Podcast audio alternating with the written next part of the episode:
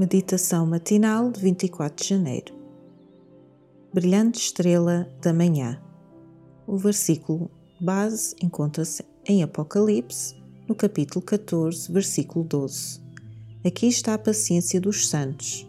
Aqui estão os que guardam os mandamentos de Deus e a fé de Jesus. A Igreja remanescente levará, em mensagens de Deus para o mundo, mistérios que os anjos desejam penetrar, que profetas e reis e homens e mulheres justos desejaram compreender. Os profetas profetizaram acerca dessas coisas e desejaram compreender o que tinham predito, mas não lhes foi dado esse privilégio.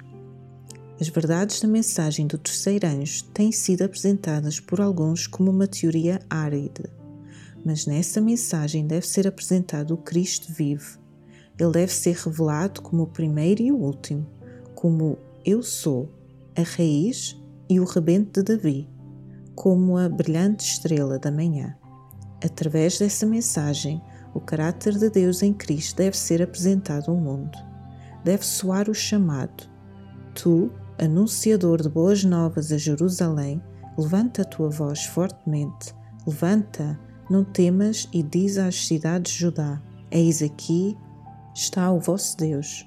Eis que o Senhor Jeová virá com uma forte e o seu braço dominará. Eis que o seu galardão vem com ele e o seu salário diante da sua face. Como pastor, apacentará o seu rebanho. Entre os seus braços recolherá os cordeirinhos e os levará no seu regaço. Isaías capítulo 40, versículos 9 a 11.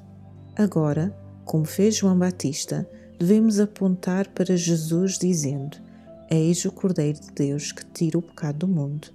João 1, versículo 29. Agora, como nunca antes, deve soar o convite: Se alguém tem sede, que venha a mim e beba. João 7, versículo 37. E o Espírito e a esposa dizem: Vem. E quem ouve, diga: Vem. E quem tem sede, venha. E quem quiser, tome de graça da água da vida. Apocalipse 22, 17. Há uma grande obra a fazer e todos os esforços possíveis devem ser feitos para revelar Cristo como o Salvador que perdoa pecados, Cristo como o portador de pecados, Cristo como a brilhante estrela da manhã.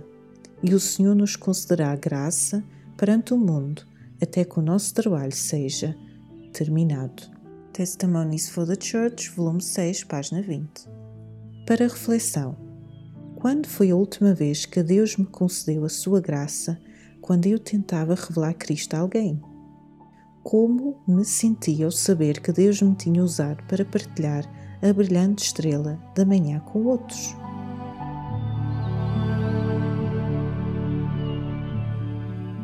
Inspiração devocional. Para mais informações, entre em contato com 919 769 322.